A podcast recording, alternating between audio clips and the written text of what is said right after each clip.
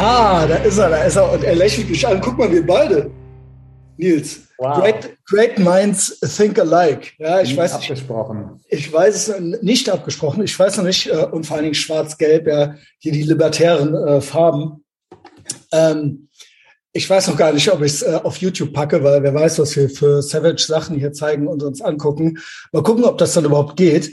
Aber mindestens als Audioformat ähm, wird dieser Podcast zu konsumieren sein auf Apple Podcasts und Spotify. Nils Bettori Deal zum ersten Mal am Mikrofon bei Ethervox Ehrenfeld in der Öffentlichkeit vor der Paywall. Herzlich willkommen zurück, Nils, weil hinter der Paywall war es ja schon mal, ne?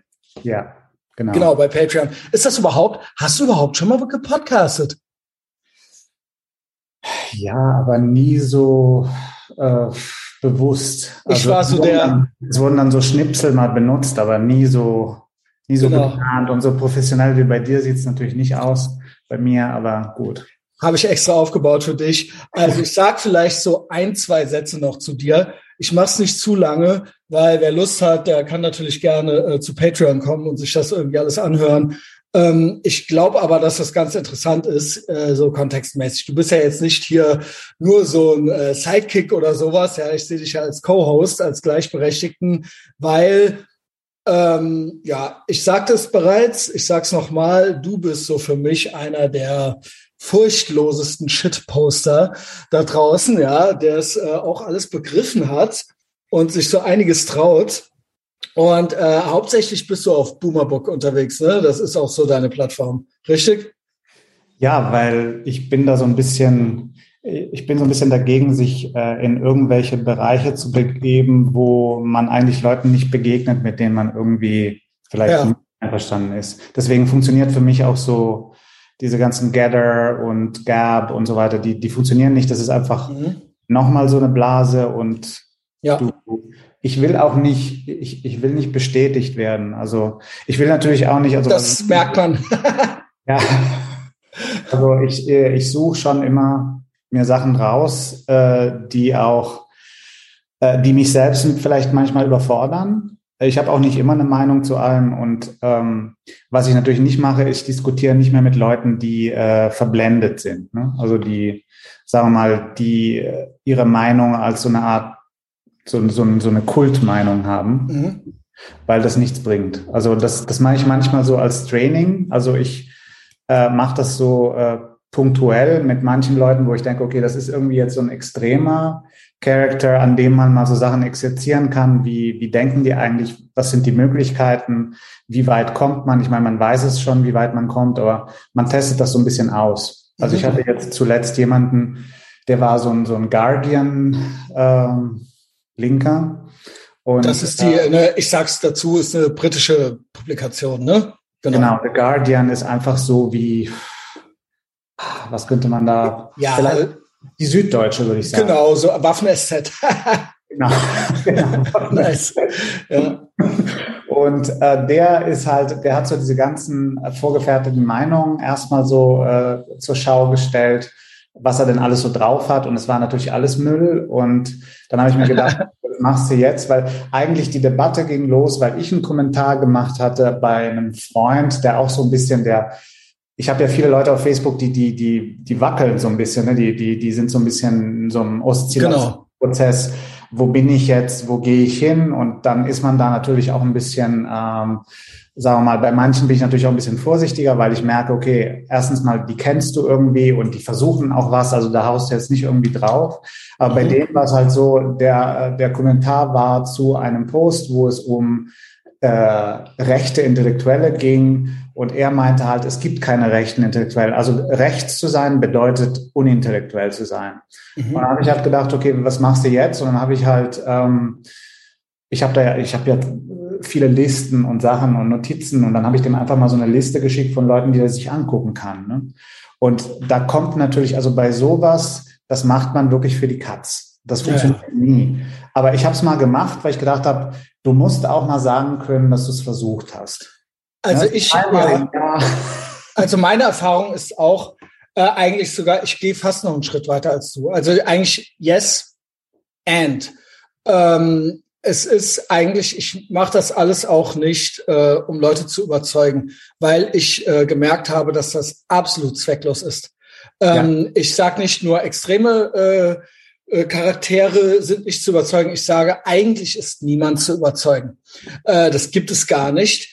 Ähm, es ist äh, der einzige Grund. Also grundsätzlich ist es sowieso meistens emotional motiviert. Mhm. Emotionen sind sehr stark ein, ein sehr starker Faktor, der fast unüberwindbar ist, ähm, weil äh, das tut weh, auch schon mal. Äh, also Love Hurts.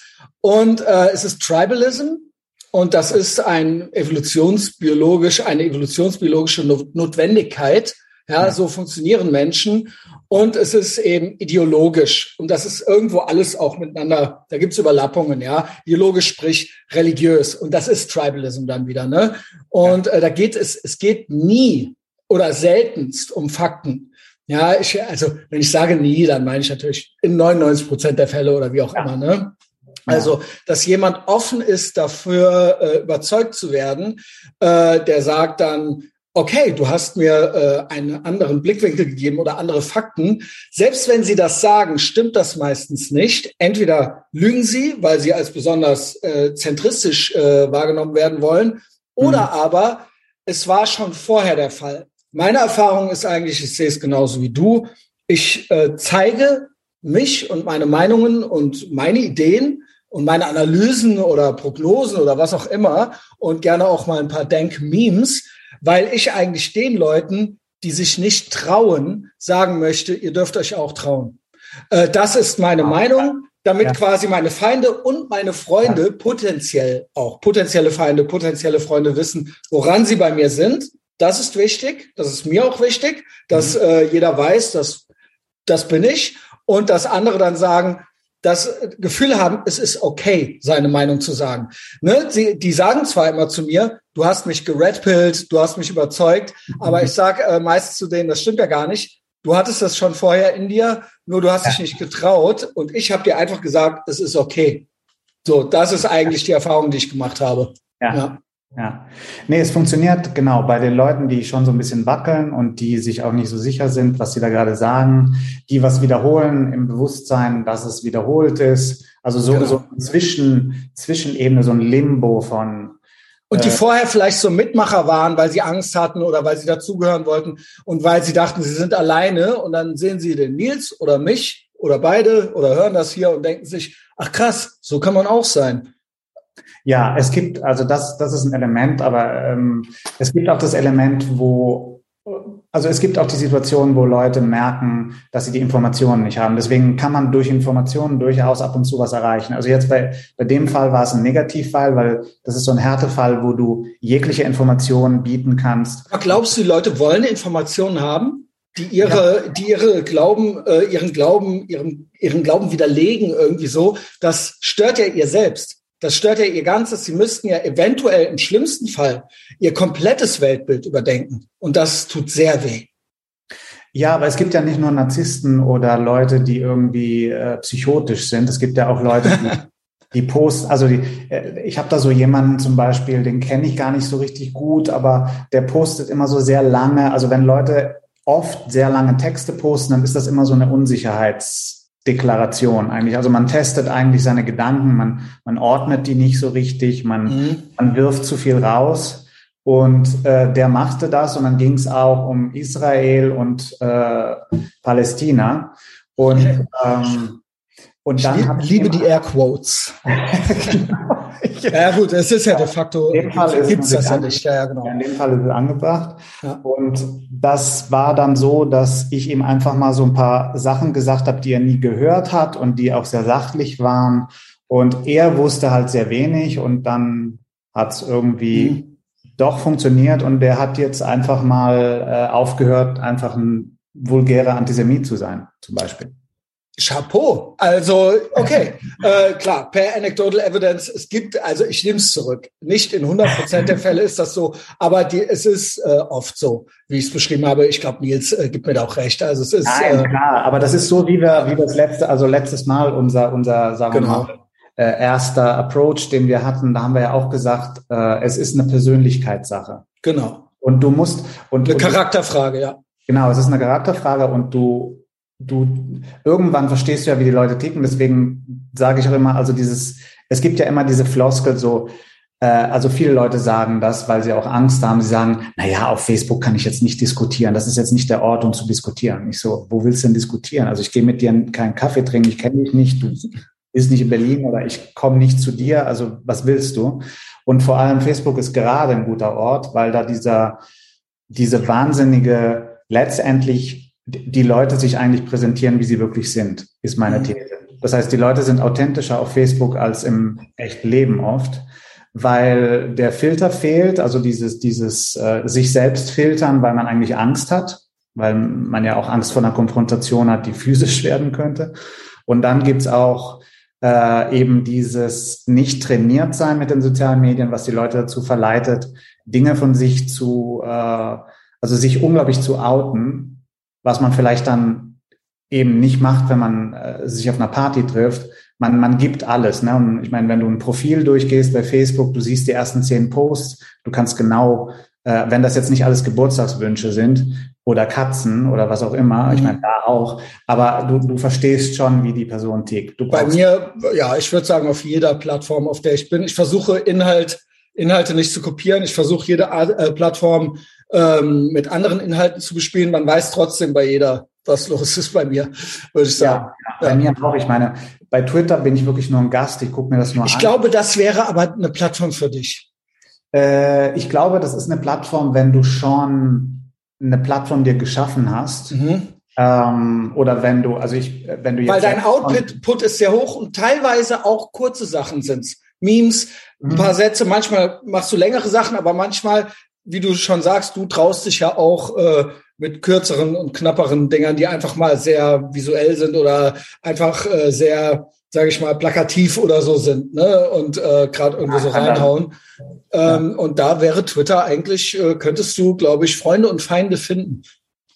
Ja, es nervt, dich? Bisschen, äh, nervt mich so ein bisschen und das ist, ich denke auch dieses Facebook-Ding ist ja eher so, das ist ja letztendlich so ein Freundeskreis, aber auch hier halt sind halt keine Freunde in dem Sinne. Aber du, du kannst es irgendwie managen, wer dir da folgt.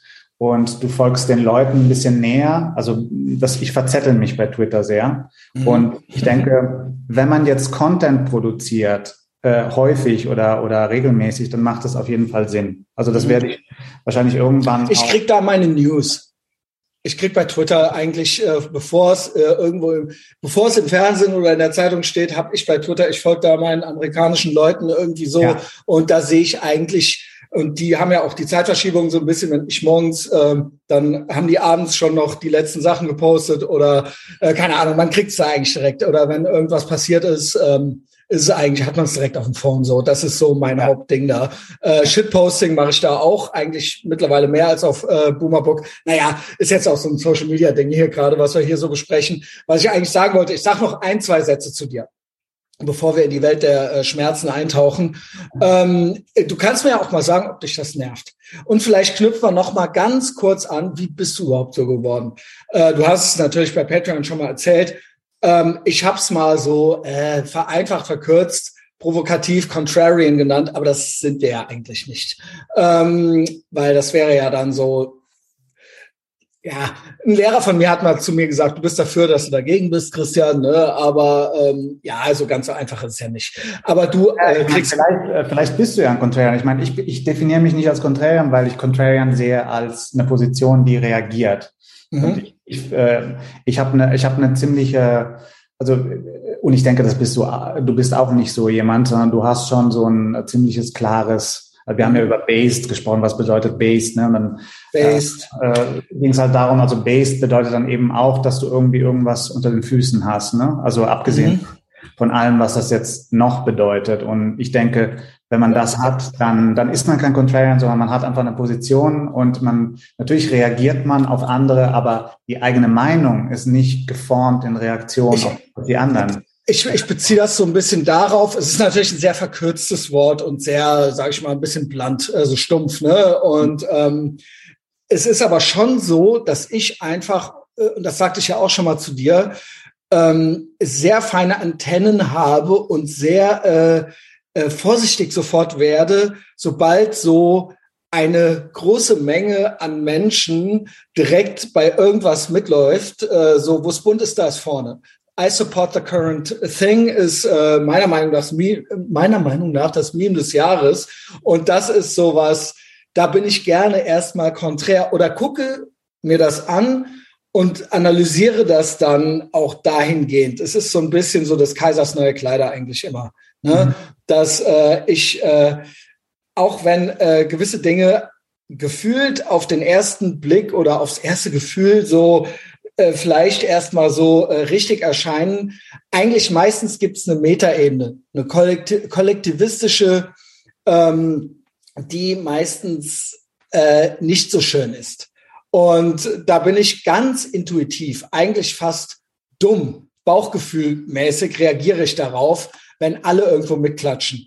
Fähnchen schwenken, sonst irgendwas. Und wenn es jetzt auch die guten Fahnen sind, die Regenbogenfahne oder sonst irgendwas, ja, was, wo man eigentlich auf den ersten Blick sagen würde, ja, was ist denn gegen Toleranz oder sowas zu sagen, ja? Ich, ja. ich bin da, ich bin da, ich werde da einfach ganz, und da bin ich eigentlich immer erstmal so, habe ich so einen Reflex, dass ich immer denke, so, ah, äh, keine Ahnung, und die Bullen machen da jetzt auch mit und äh, die, äh, also jeder, jeder halt im Prinzip, ne? Alle, die früher nicht mitgemacht haben, machen jetzt mit und beklatschen sich und sind gut und schlau. Und dann bin ich immer so ein bisschen so, äh, dass ich sage, so, man muss sich so ein bisschen vor den Bell Curve Normies ähm, in Acht nehmen. Ja, also mhm. genau. Vielleicht wirklich jetzt noch zum Schluss ein Satz zum Nils. Für alle, die ihn jetzt erst entdecken, äh, ich bitte euch, äh, beschäftigt euch mit ihm, äh, habt viel Spaß, äh, weil äh, Nils ist auch, da sehe ich auch eine Parallele äh, ich möchte auch Spaß haben mit diesem ganzen Ding so ein bisschen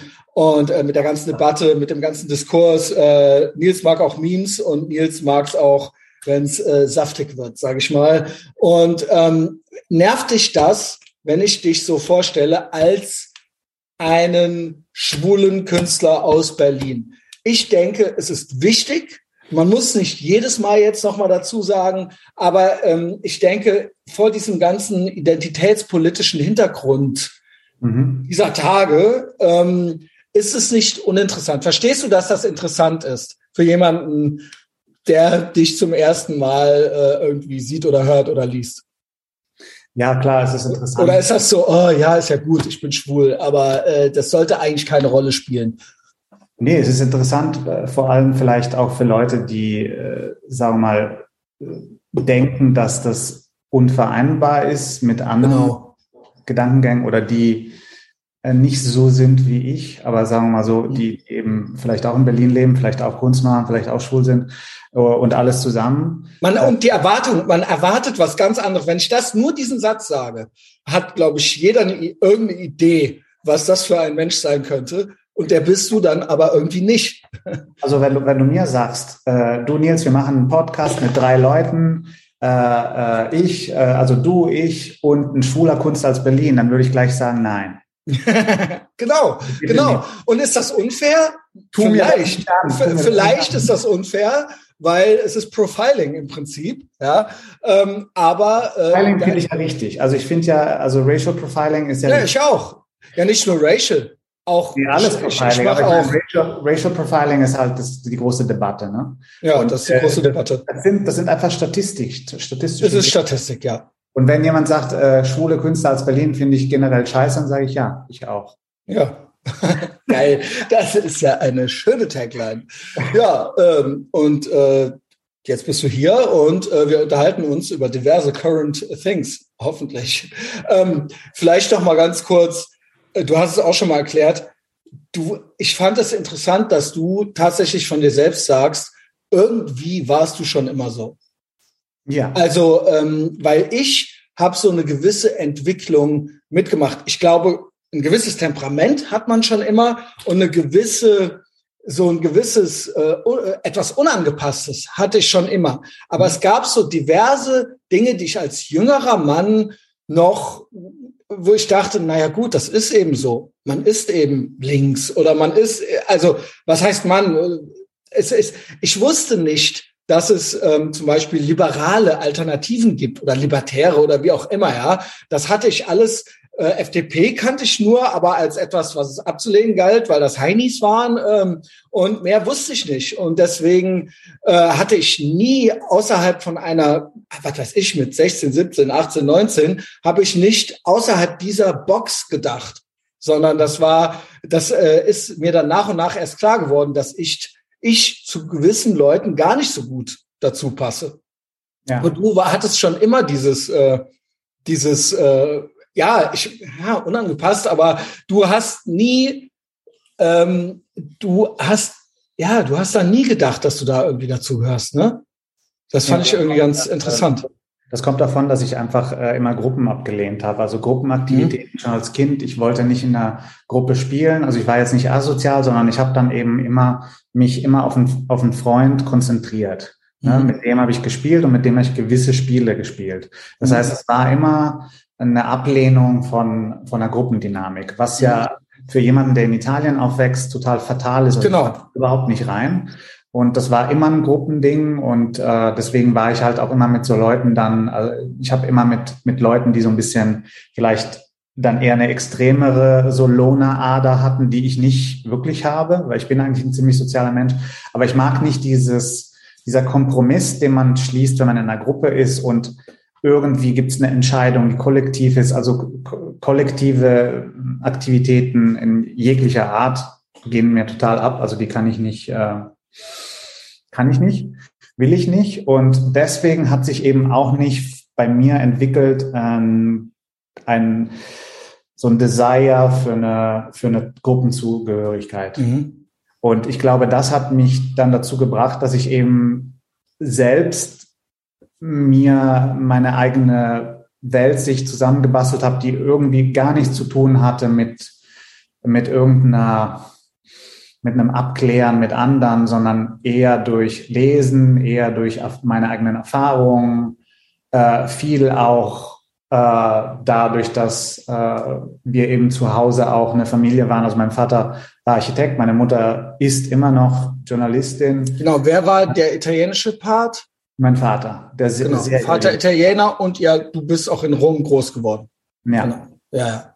Und, und dann, äh, da gab es eben viel auch zu Hause. Es gab viele Bücher, es gab viel, so, da war viel da. Und damit habe ich mich auch beschäftigt und äh, auch als Kind.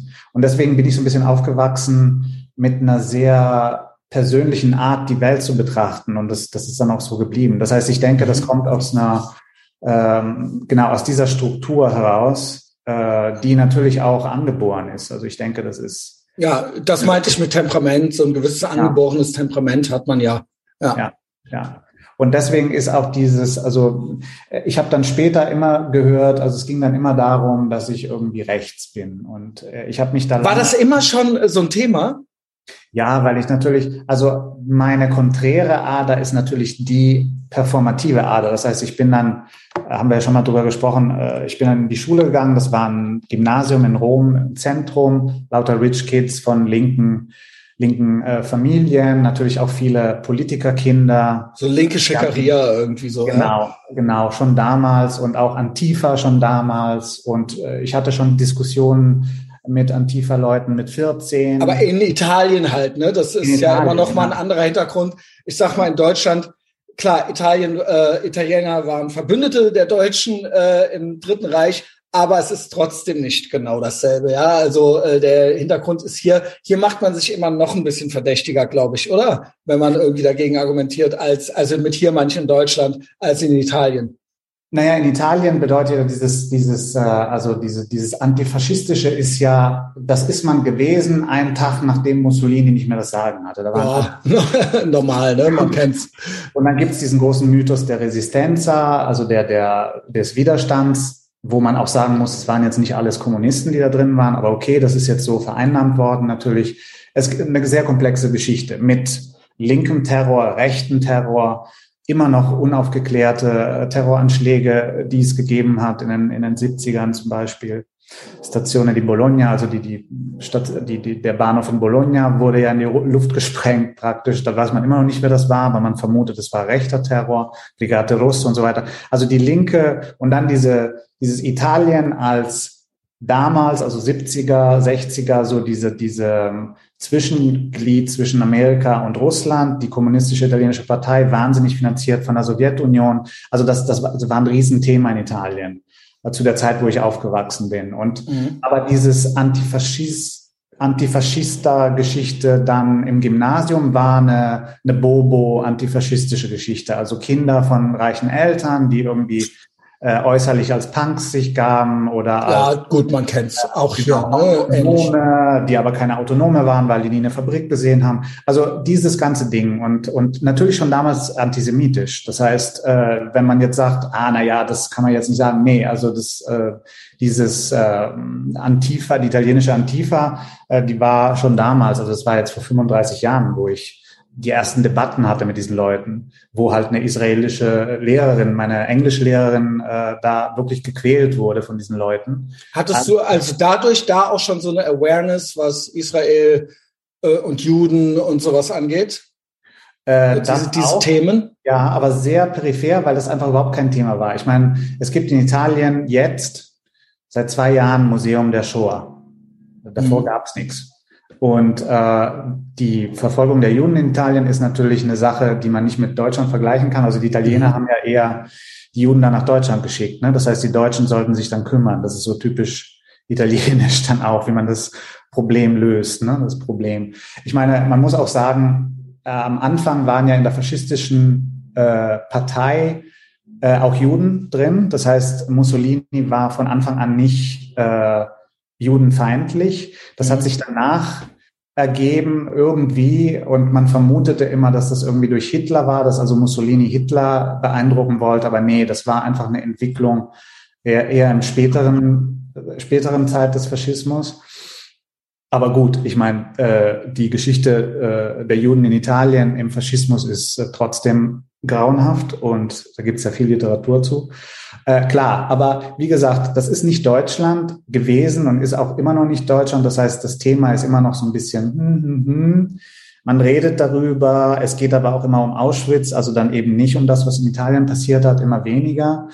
Ähm, kann man auch verstehen, aber auch wieder nicht verstehen, weil ich meine, äh, es gibt einfach einen blinden Fleck, ne? äh, sehr viel. Ja, also diese, dieses diese direkte Erfahrung war für mich wichtig, aber ich habe es noch nicht so richtig gecheckt, was da eigentlich läuft. Mhm. Äh, ich habe es nicht verstanden, weil es auch nicht erklärt wurde. Also es war auch im Geschichtsunterricht nicht klar.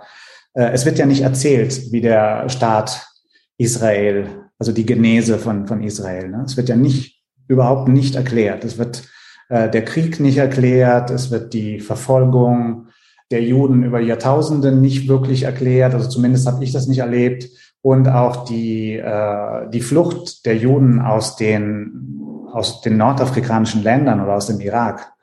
Also die, man, man redet über diese Nakba, auch in Anführungsstrichen, aber man redet eben nicht über die äh, größere Zahl der Juden, die eben zur gleichen Zeit fast äh, vertrieben wurden aus den, aus den, aus Algerien, aus Irak, aus wo auch immer. Also das heißt, ähm, äh, das Bewusstsein ist nicht da. In Deutschland ist es ein bisschen stärker gewesen, aber eher so Symbolpolitik. So sehe ich das. Und dann gibt es natürlich diese große Schuldfrage, die Quatsch ist, also die ich nie äh, gut fand. Also diese Kollektivschuld oder diese, diese komische esoterische Schuld, die immer weitergegeben wird an die Kindeskinder. Ähm, schwieriges Konzept. Ich glaube, man muss sich immer beschäftigen mit dem, was jetzt ist. Das heißt, wir, wir reden in Deutschland über die toten Juden und die äh, lebenden Juden genau. äh, äh bleiben auf der Strecke. Das ist eigentlich so das Fazit. Ja, also da finde ich äh, bei dieser äh, Schuldfrage finde ich es ganz interessant, dass die Leute, also dass die Leute, die das aber auch immer sagen, so komische Rechtsboomer oder sowas, die dann so, äh, ja, was habe ich jetzt damit zu tun und äh, soll das, das muss doch irgendwann mal aufhören, ähm, dass die aber gleichzeitig äh, sehr äh, bei positiven äh, deutschen Dingen in der Geschichte sehr große Fans sind und das sich aber schon ans Revers heften möchten. Und da sage ich dann, ja, dann äh, müsst ihr aber beides machen. Entweder beides oder beides nicht. Ja, also nicht nur die schönen Sachen, Goethe und Schiller, und dann äh, Hitler hatte aber nichts äh, mit euch zu tun. Ähm, oder halt äh, beides. Ja, genau. Ja, aber ich meine, selbst diese Kohärenz ist ja schon eine konservative Kategorie. Ne? Also kohärent zu sein, zu sagen, es ist aber so, auch wenn es dir nichts bringt, das ist links überhaupt nicht vorhanden. Das heißt, äh, was bei Marx schon äh, stattfindet, ist, dass man einfach die Lüge umdeutet als eine politische Strategie, die legitim ist. Das heißt, äh, ich muss gar nicht sagen, was wirklich ist, weil was wirklich ist, kann man ja im Kapitalismus auch gar nicht sagen. Das heißt, wir leben im Kapitalismus, das ist ja alles nicht, na, das ist ja hier Capitalist Realism, nennt man, hat man das dann später genannt. Also Mark Fisher hat das in einem äh, komischen Buch beschrieben. Ähm, und was sehr, sehr, sehr erfolgreich war, weil eben die Linken alle Marx gar nicht lesen, sondern lesen halt diese, diese, diese Retorten, diesen Retortenmarxismus dann. Und äh, naja, äh, das ist schon eine Kategorie, die du, die bei Leuten gar nicht ankommt. Das heißt, wenn du sagst, sei doch, sei doch mal kohärent, die gucken dich an. Warum denn? Warum soll ich denn? Das ist, das ist für mich auch ein großes Thema. Diese intellektuelle Ehrlichkeit. Das meinst ja. du wahrscheinlich mit Kohärenz, ne? Genau, das, das, ist, das ist konservativ. Das muss man, also man muss einfach sagen, das ist eine konservative Kategorie. Das ist, das finde ich ganz faszinierend. Da gibt es ähm, nicht nur das Beispiel, was ich gerade genannt habe, mit Goethe und Schiller auf der einen Seite und äh, ähm, Hitler auf der anderen Seite oder oder was weiß ich, äh, gibt ja auch äh, ne, äh, noch andere deutsche, äh, äh, weiß ich nicht, äh, negativ, negative Gestalten, ja, äh, aus der Geschichte, ja. Ähm, genauso habe ich es bei aktuelleren Themen. Ja, das äh, hattest du mir auch, äh, ich, äh, Ukraine Cringe ist ja auch so eine schöne Kategorie von mir, äh, hattest du mir auch äh, irgendwie so weitergegeben, so könnte man ja irgendwie auch nochmal anschneiden, ähm, weil Ukraine ist für mich auch eines der Current Things, ja, also ohne jetzt quasi ähm, die, äh, die, die Geopolitik äh, en Detail zu analysieren, gibt es natürlich auch hier, sage ich mal, eine ideologische Komponente oder eine, eine, eine, eine eine Mitmachkomponente, ja, ein Ersatznationalismus und ein, irgendwie so so äh, so eine WM-Stimmung, äh, die Vuvuzela-Deutschen an Karneval mit der Ukraine-Flagge äh, auf die Backe geschminkt und so weiter. Ja. Und gleichzeitig ähm, das äh, wissen ja viele noch gar nicht, ja. Äh, ich nenne es ja liebevoll das ASOS-Bataillon. Ähm, das ist auch eine so eine Geschichte, wo ich mich frage, wo viele Leute, mit denen man in der Debatte eigentlich viele Überlappungen hat äh, und wo man auch schon mal Spaß miteinander hat, äh, Schwierigkeiten haben mit so einer gewissen Kohärenz, ja, äh, einfach zuzugeben, dass das halt wie viele auch immer einfach eine intellektuelle Ehrlichkeit an den Tag zu legen und sagen, okay, das sind halt full-blown Neonazis. Und das wird teilweise sehr aggressiv verhandelt oder eben nicht verhandelt, sondern negiert, wo ich mir denke, was ist denn hier überhaupt das Problem so? Also ähm, es würde eigentlich jedem gut zu Gesichte stehen, es wäre weniger schlimm oder weniger peinlich oder weniger, äh, weniger schmerzhaft, wenn man, man müsste gar nicht ansonsten von seinen Punkten abweichen wenn man es einfach zugeben würde. Ich habe nämlich, ich weiß gar nicht, ob es, äh, wo äh, war es im Welt Online sogar? Hätte ich gar nicht gedacht ursprünglich. Ich bin mir aber nicht sicher. Kann auch irgendwas wie die Zeit gewesen sein, Zeit Online oder Spiegel Online. Nee, äh, Spiegel nicht, glaube ich. Ähm, aber irgendwo am Ende war es dann tatsächlich so, nicht nur, anfangs hieß es ja, ja, das sind ja nur so 5000 Nazis. Mhm. Ne? Ähm, und äh, außerdem kämpfen die ja, also so der Tenor war ja, wenn sie für die freiheitlich-demokratische Grundordnung unterwegs sind, dann ist es ja okay. Was allerdings dann gleichzeitig nicht okay ist, meistens ist, wenn irgendein AfD-Heini auf irgendeiner Demo mitläuft. Ne? Dann äh, kommt irgendwie direkt die ganze Demo an den Pranger. Aber ähm, das war dann okay, weil es ist ja für den, es ist ja für unseren äh, guten Week Walk West und die äh, freiheitlich-demokratische Grundordnung. Am Ende war es sogar so, dass ganz sauer äh, ein äh, Artikel geschrieben wurden und Kommentare gepostet wurden. Das wäre sogar gelogen. Die wären keine Nazis. Am Ende, ich glaube, wir sind jetzt auf diesem Standpunkt angekommen, dass äh, das äh, äh, Azov-Bataillon sind keine Nazis. Es gibt aber Nazis und die gibt es auch im Militär, vor allen Dingen auch bei der Bundeswehr. Da, dieser Bogen wird dann äh, gespannt. Genau, ähm, genau. genau. Ja, ja. Und aber im Azov-Bataillon sind keine. So, das war jetzt am Ende. Und es gibt, glaube ich, jetzt auch neue Abzeichen und da ist die schwarze Sonne auch nicht mehr drauf. Fun Fact ist, ich habe ähm, ein, zwei Kontakte in die Ukraine, nennen wir es mal so. Und äh, ich habe da auch nochmal nachgefragt und äh, die haben gesagt, äh, hm. ja, Sorry. Ist doch schwierig, ist schwierig, ja, ist mindestens ja. schwierig, äh, wenn nicht sogar richtig, richtig schwierig mit denen. Ja. Ja. ja, also äh, ich rede hier viel zu lange schon fast drüber, aber du hattest ja das auch nochmal irgendwie, äh, du hast ja, hast, hast mir das auch nochmal so geschickt. Das ist doch so ein Paradebeispiel für warum, warum ist das so schwierig? Warum ist das so schwierig? Das heißt ja nicht, dass äh, äh, Putin cool ist. Nein, also genau. wieso kriegen die Leute das nicht zusammen? Äh, weil man eben den Freund also äh, auf, man könnte jetzt salopp sagen, okay, man, man sagt jetzt, okay, der Feind ist böse, der Freund ist gut. Wenn der Freund äh, was Falsches oh. macht, dann soll es vergeben sein und so weiter. So, ich, ich verstehe auch das Argument, dass man sagt, das ist jetzt gerade im Moment nicht relevant, ob das Neonazis sind, okay. Was verstehe ich auch. Ja, was ich beobachtet habe, also am Anfang, so 24. Februar ging das los. Ich habe mir das angeguckt. Mein erstes Statement war, okay, die Russen haben gewonnen am 24. Februar, äh, Ukraine hat keine Chance, weil keiner wird helfen. Und das hat sich dann auch bewahrheitet. Äh, ich habe dann angefangen, mir genau diese furchtbare, schlimme, schlimme Russland-Propaganda anzugucken, weil ich genau wissen wollte, in dem Moment, wo die äh, AT Deutschland und Sputnik abgedreht haben, genau da wollte ich ja diese Propaganda sehen. Also genau da sollte man ja ganz genau hinschauen. Ne? Mhm. Das ist und äh, und dann habe ich mir eben äh, äh so diese diese komischen YouTube-Channels angeguckt ähm, mit verschiedenen äh, mich mit verschiedenen komischen Persönlichkeiten da auseinandergesetzt, die da äh, auch aus diesem Umkreis kommen, so Grey Zone. Ähm, ähm, da, da gibt es so ein paar Channels, die halt sehr, so sagen wir mal so anti-Imp, äh, sehr anti-Israel sind, anti-amerikanisch und dann eben auch sehr pro-Putin. Und ich habe mir das aber alles angehört und ich habe das auch gepostet, weil ich dachte, also ich sehe, also mein Facebook ist halt ein Ort, wo ich meine Recherche poste. Das mhm. ist eigentlich das Ding. Ne? Und okay, die Memes sind auch Teil der Recherche. Ich bin ein sehr visueller Mensch. Ich habe auch mich viel einfach mit, mit dieser visuellen Kultur auseinandergesetzt. Ich habe das auch, also mein Studium war nicht, also an der Kunst äh, ähm, äh, hier an der UDK in Berlin war nicht irgendwie ein Kunststudium, sondern es war Visual Culture Studies, so hieß das, mhm. nach Dietrich Dietrichs ein Begriff.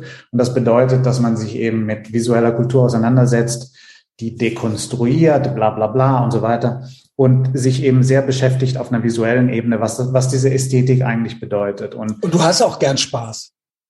Genau, ich habe auch Spaß. Ja, genau. Und ich, ich, äh, mich, ich mag vor allem uneindeutige Sachen, also Dinge, die ein bisschen gefährlich sind oder als gefährlich genau. wahrgenommen werden, weil sie eben nicht gleich deutbar sind. Also wo so eine Dialektik drin ist, wo nicht klar ist, mhm. schwarz-weiß. Ne? Und, äh, und deswegen interessierte mich das auch. Und wer das sich angeschaut hat, wusste zum Beispiel, was mit Mariupol passieren würde.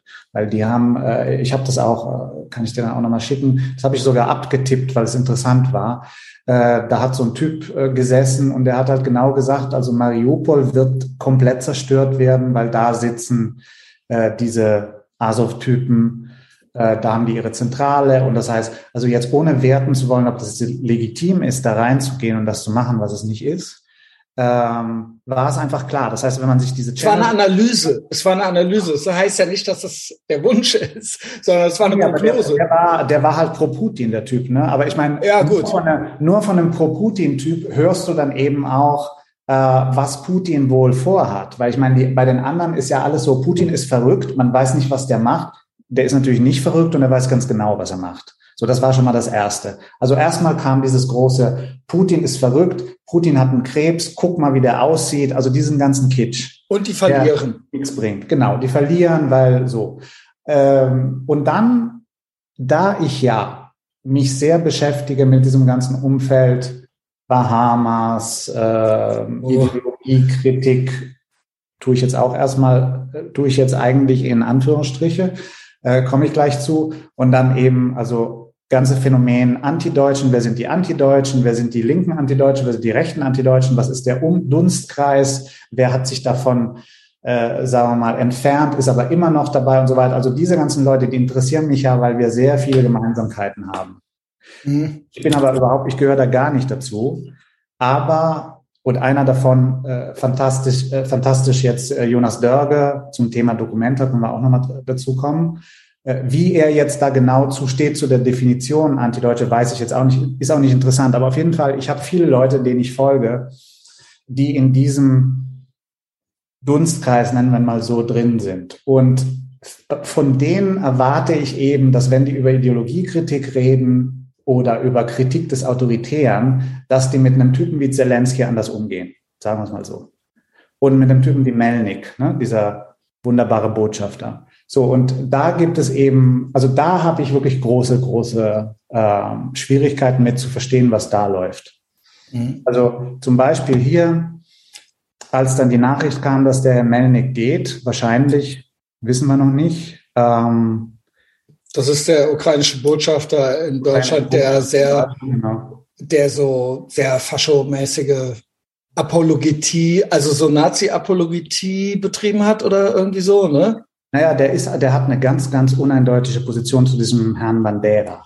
Mhm, genau. Äh, und da habe ich ein Problem mit. Das ist mir egal, ob wie schlimm Putin ist. Ich habe ein Problem mit dem. Und ich habe vor allem ein Problem mit dem, weil der in Deutschland äh, der Darling der äh, Tagesschau und der Darling der äh, Boulevard genau. Das ist, das ist eben das, was ich auch vermisse hier an dieser, äh, ne, an der Berichterstattung, da eine gewisse, ähm, das, der Punkt ist, dass diese ganze öffentlich-rechtliche Berichterstattung ist natürlich immer tendenziös. Ne? Das weiß man ja schon, das ist ja the current uh, thing, äh, die Berichterstattung dazu.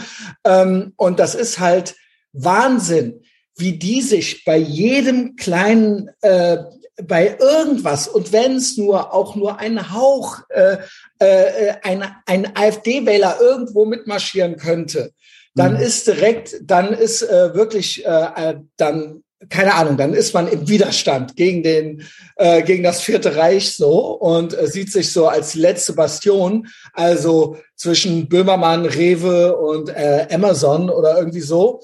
Ähm, aber dort, wo wirklich, wirklich üble Gestalten mitlaufen, wird das in keinem Wort erwähnt. Es wird nicht, noch nicht mal ausgewogen berichtet. Es wird noch nicht mal erwähnt und irgendwie erklärt oder gesagt, okay, aber damit können wir uns jetzt nicht beschäftigen oder so. Es wird ein komplett anderes Bild gemalt, was absolut nicht der Realität entspricht. Bis hin zu ähm, äh, dem Average-Ukrainer.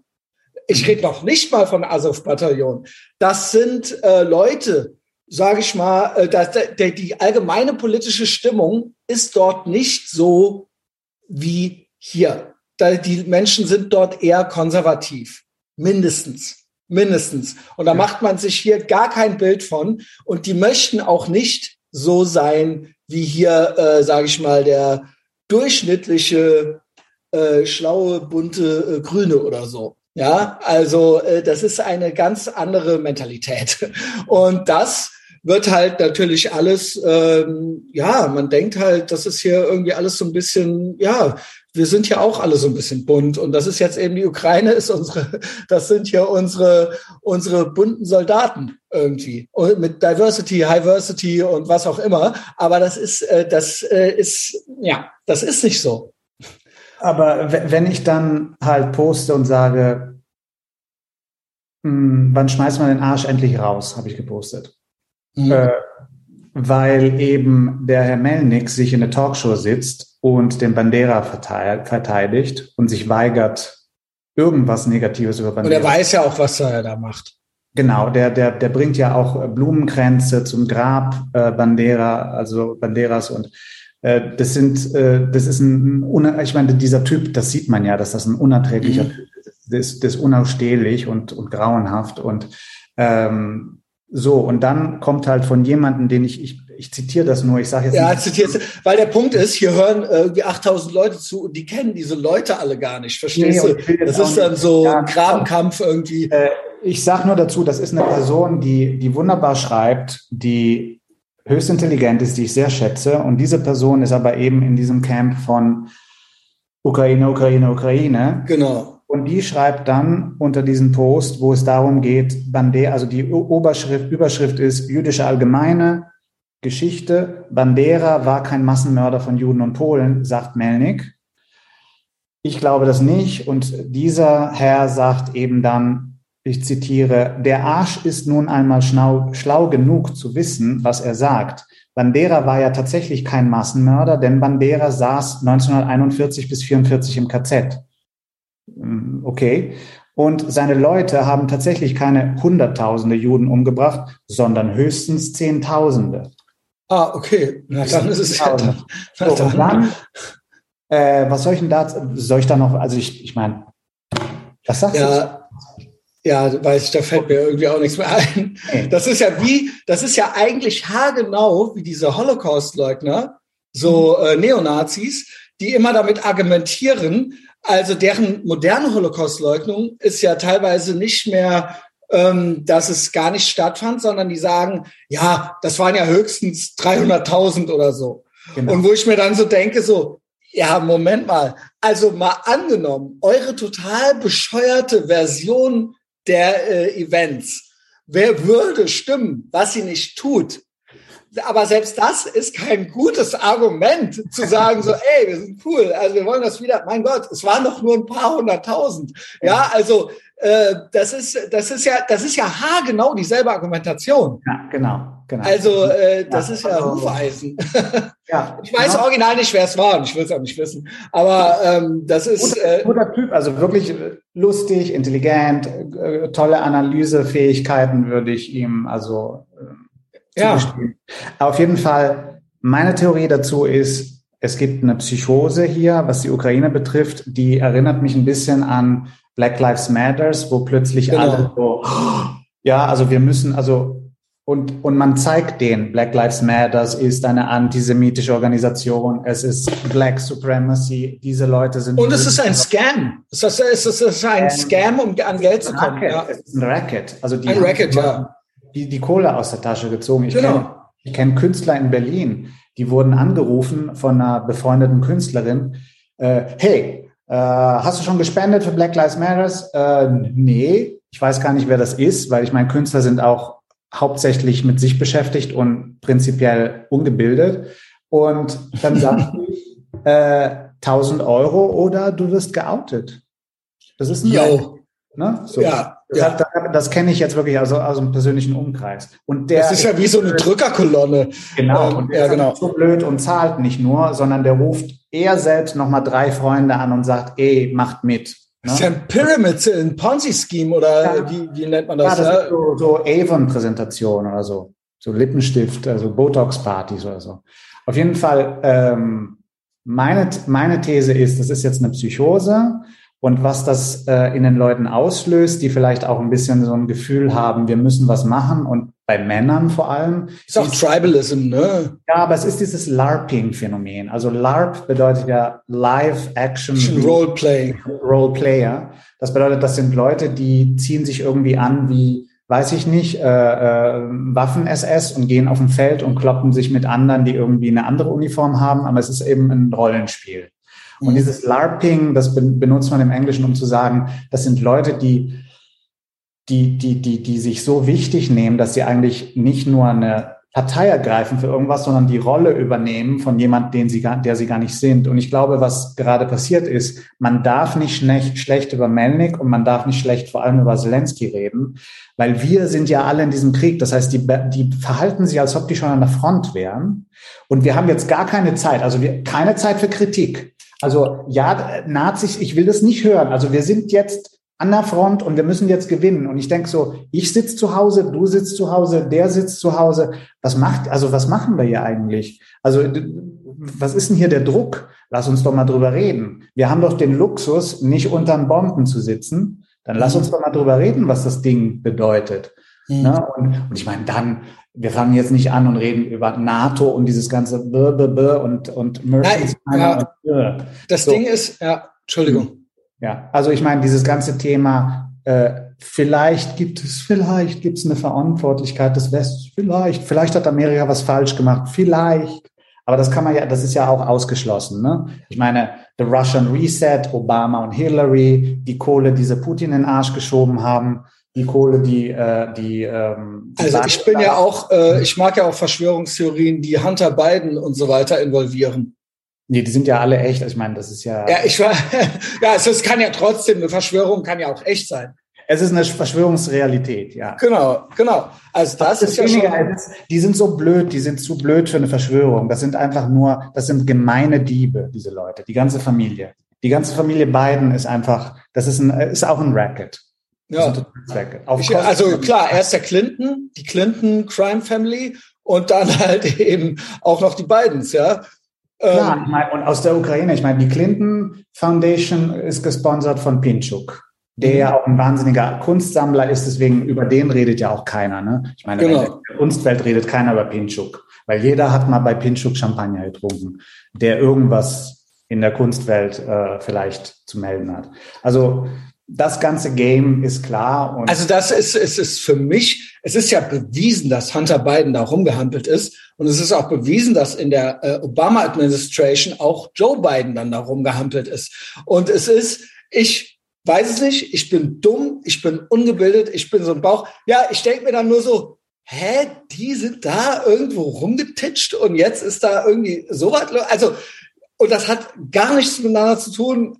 Äh, ich weiß nicht. Also es ist doch irgendwie, es ist doch zumindest irgendwie seltsam. Es ist ja auch alles so öffentlich. Ne? Ich meine, die Sache ist, wenn du es googelst, findest du nichts. Wenn du ein bisschen was weißt, findest du ja alles. Ich meine, es gibt dieses wunderbare Buch von Miranda Devine. Das ist eine ganz tolle Frau, die arbeitet beim New York Post, älteste amerikanische Zeitung konservativ super Zeitung. Ich lese fast nur New York Post, was Amerika mhm. betrifft. New York Post ist geil, weil sie auch so plakativ sind. Also man muss nicht jetzt stundenlang lesen, sondern man kriegt eigentlich direkt irgendwie die äh, guten Sachen sehr häppchenweise ganz gut äh, direkt die News. Eigentlich im Prinzip die Sachen, die jetzt so aktuell äh, Amerika bewegen.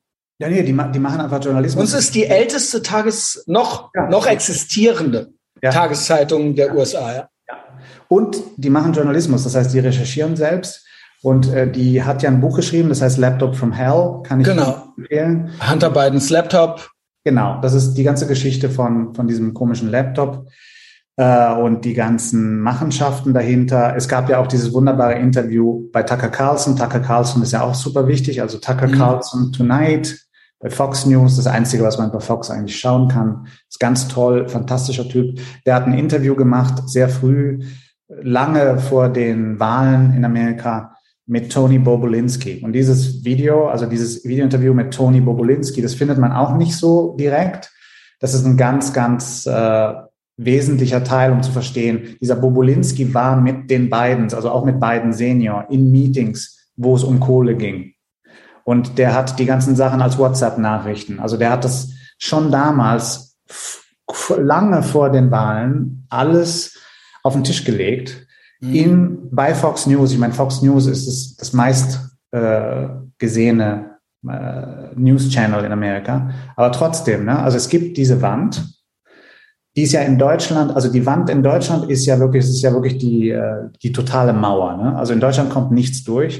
In Gar Amerika, nichts. Deutsche wissen nichts. Das ist so. Und weißt du was? Noch, ich glaube sogar, dass deutsche Medienleute nichts wissen. Nicht, dass die als Gatekeeper es extra rauslassen. Die sind zu doof. Also, das höchste der Gefühle ist, dass die irgendeinen CNN-Beitrag ultra schlecht mit ihrem Achtklässler Englisch übersetzen und zwei Wochen später bringen oder so. Das ist das höchste der Gefühle. Aber mehr geht nicht. Also ich könnte mit äh, einem professionellen deutschen öffentlich-rechtlichen Journalisten reden, der wüsste nicht, wovon ich rede. Nee. Also entweder die übersetzen die Presseagentur Nachrichten, genau. also umschreiben, oder aber es gibt äh, eben Feuilletonismus der untersten Kategorie, also der mittlerweile schon bei der NZZ angekommen ist. Und sie können, sie können auch kein gut Englisch. Also sie können es nicht. Die verstehen einfach den, also es gibt einen, der ist wirklich gut und das ist ein Freund von mir und der schreibt für Cicero.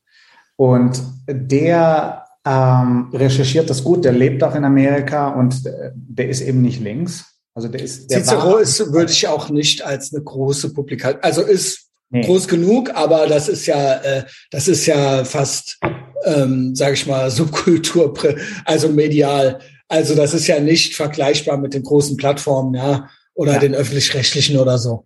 Nee. Aber alles, was du liest von äh, Gregor Basszak, heißt der, B-A-S-Z-A-K, auf Cicero über Amerika, ist objektiv. Das ist kein Trumper, wie ich.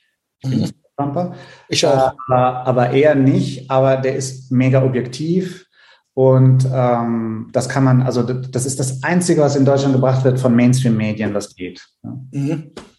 Nein, du, du nennst es Mainstream. Ich sag, für mich zählt das gar nicht zu Mainstream. Aber ich will da auch nicht äh, jetzt haarspalterisch sein oder einen Point-Shit machen. Cicero, äh, ja, Cicero ist so ein bisschen, äh, naja, Konserva konservativ-liberal. So. Ja, aber es ist schon, also es ist eben kein YouTube-Channel, es ist kein Blog. Ne? Also in Genau. dem Sinne, ja. Ja, gut, ja, interessant. Also ähm, jedenfalls, ja, bei dieser ganzen Hunter Biden Connection geht es ja auch darum, das war ja die Administration davor auch. Das war ja, die haben ja dann den Zelensky quasi mit reingebracht. Was natürlich nichts daran ändert, dass der Putin jetzt hier angefangen hat. Jo. Aber äh, die Berichterstattung über die Ukraine war auch mal eine andere. Das, das meine ich. Äh, alles ist irgendwie, alles ist immer ideologisch gefärbt. Und das stört mich. Es gibt eigentlich keine neutrale Berichterstattung. Es ist immer so, wie man es gerade braucht. Und, ich das ist. Sagen, ja, und ich muss einfach Und der sagen, Typ ist komisch.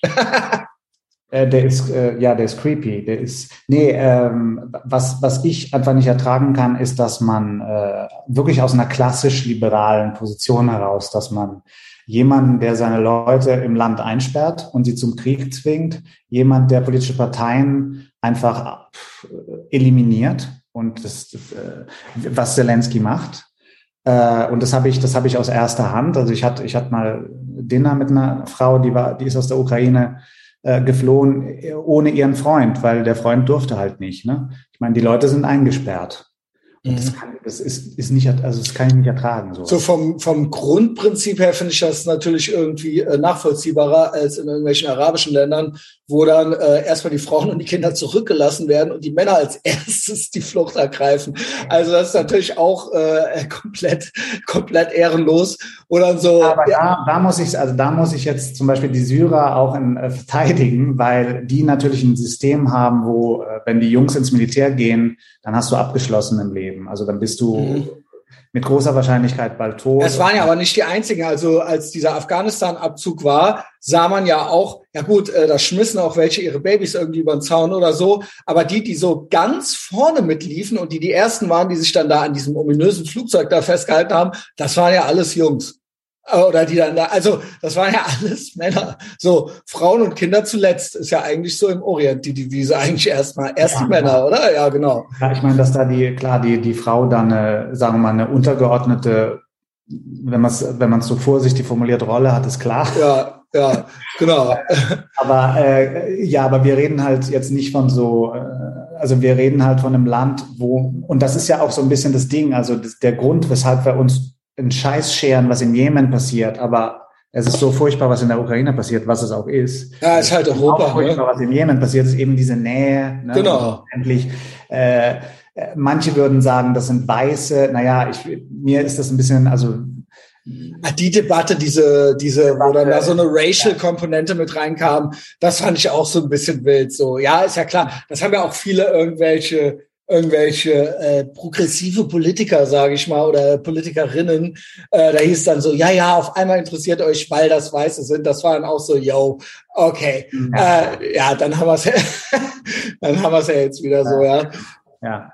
Nee, aber ähm, die, die andere Seite ist dann natürlich so, was ist denn eigentlich dieses ganze Pro-Putin-Phänomen, was es ja in Deutschland eigentlich massiv gibt? Also es sind ja nicht Das, da habe ich eine Theorie zu.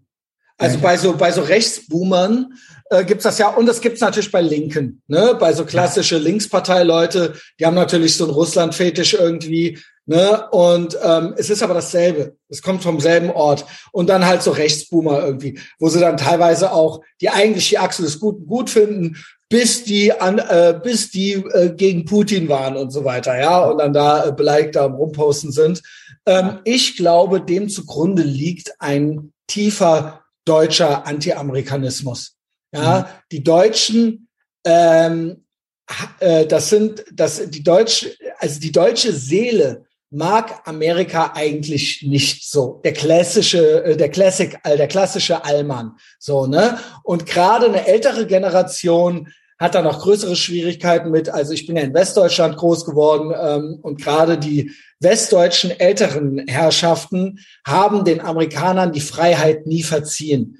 Äh, was äh, quasi, klar, Ostdeutschland war dann Russland und so weiter, aber Westdeutschland waren ja hier, waren ja die Amerikaner und äh, diese Möglichkeiten und äh, äh ne, äh, was äh, uns alles als mitgegeben wurde, von McDonald's bis ähm, Spider-Man und so weiter, was wir ja alles als Kids äh, hier schon hatten in äh, Westdeutschland, das wurde immer, immer beäugt, auch von meinen Großeltern. Und äh, die mochten das nicht. Und äh, die die äh, haben der Ami und so weiter hieß es. Ne?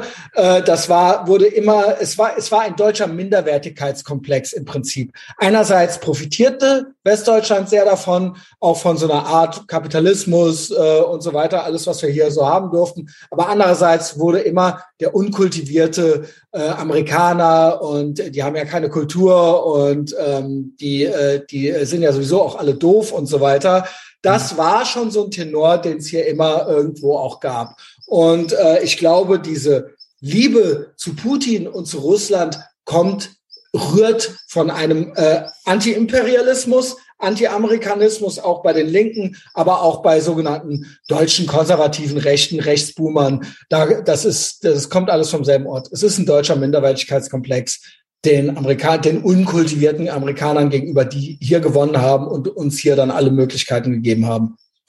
Ja, klar, es ist so ein Butthurt, genau, genau. wo auch dieser, dieser, dieser, dieser wahnsinnige, äh, also dieser sehr virulente Antisemitismus herkommt, der kommt ja aus dem, aus, mhm. dem, aus dem Verlieren des Krieges durch die arabischen Staaten. Ne? Das war ja das große Problem eigentlich. Ja dass die einen Krieg verloren haben gegen dieses kleine Land Israel, das, das ist das Schlimmste, was denen passieren konnte. Und, genau. Und, und äh, natürlich äh, diese Art von Butthurt in Deutschland dann übertragen, ist eben dieses so, okay, ihr habt uns einen Arsch gerettet und wir müssen jetzt dankbar sein. Aber ich glaube, auf der anderen Seite gibt es einfach eine unglaubliche Unfähigkeit zu verstehen, was Amerika eigentlich ist. Ja. Und auch äh, und ein Komplex, diesen Minderwertigkeitskomplex, diesen Deutschen. Den ja. haben Deutsche einfach gleichzeitig immer 50 Prozent so ein Überlegenheitskomplex, so ein Superiority-Ding. Am deutschen Wesen soll die Welt genesen. Wir, wir sind schlauer, wir wissen jetzt alles, wir sind die Guten. Und gleichzeitig aber auch so ein Minderwertigkeitskomplex zu gleichen Teilen. Und das ist eine brandgefährliche Mischung. Und das ist der Deutsche. Äh, die Deutschen haben ein Problem mit Exzellenz, wenn es nicht um sektoriale technische Dinge geht. Also die sind sehr gut im Maschinenbauen, aber die können dieses, dieses Exzellenzdenken nicht ab. Und die Deutschen tendieren alle zum Mittelmaß. Also wir gehen alle zum Mittelmaß. Mhm. wir ordnen uns in unseren sozialen Klassen in das ein, wo wir hingehören. Also die Deutschen wissen immer, wo sie hingehören. Und wenn ich irgendwie in äh, so und so viel verdiene, dann kriege ich einen Flachbildfernseher und vielleicht einen Golf. Und wenn ich so und so viel verdiene, dann habe ich Anspruch auf das. Und das ist so diese, und die Amerikaner, die wollen alle nach oben. Ne? Und genau. jedes, System hat seine Probleme natürlich. Also in Amerika gibt's einige Problemchen auch. Aber es ist natürlich eine ganz andere äh, Wahrnehmung der Möglichkeiten, die man hat. Und natürlich gibt's ja, ich meine, dieses Ganze immer, äh, es gibt keine deutschen Stars. Wir wissen ganz genau, warum es keine deutschen Stars gibt.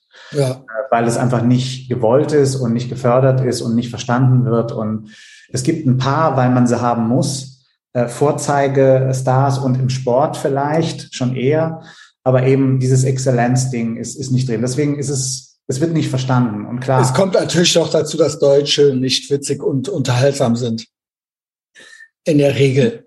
Ich finde Deutsche eigentlich sehr witzig, aber es ist alles sehr wow. Sehr, ja, ich finde also ähm, ich bin ja auch also ich äh, eine der Sachen, die ich mache, ist auch ich unterrichte. Ich unterrichte Deutsch und zwar Leute, die nach Berlin ziehen und eine Firma aufmachen und so Startups Leute, die schnell irgendwie checken müssen, wie sie hier agieren können. Mhm. Äh, ich mache aber auch ich habe, also mache ich nicht mehr, aber habe ich gemacht so Integrationskurse. Das heißt, ich habe auch schon mit sehr vielen, mit diesen berühmten Migranten mal direkt Kontakt gehabt, äh, mit Syrern und mit Ägyptern und so weiter. Ähm, dann auch im Zusammenspiel mit Leuten, die aus Russland kamen. Also da die Konflikte zu sehen, war auch sehr interessant. Aber ähm, durch dieses, äh, durch dieses Lehren habe ich dann auch irgendwie so eine, ähm, so, so ein Blick auf diese, auf diese Nuancen der Sprache, auf die Modalpartikel zum Beispiel, also was es in anderen Sprachen gar nicht gibt, dieses Ganze, was wir machen, dieses mach mal, komm doch, das, das ist unübersetzbar. Ne? Und in diesen Nuancen auch der Grammatik sind, sind Möglichkeiten des Humors drin, die sehr verschlüsselt sind und die man gar nicht checkt, wenn man nicht gut Deutsch spricht zum Beispiel. Deswegen ist es sehr schwer, den Leuten auch beizubringen, warum die Deutschen Loriot lustig finden, ne, zum Beispiel. Also ja.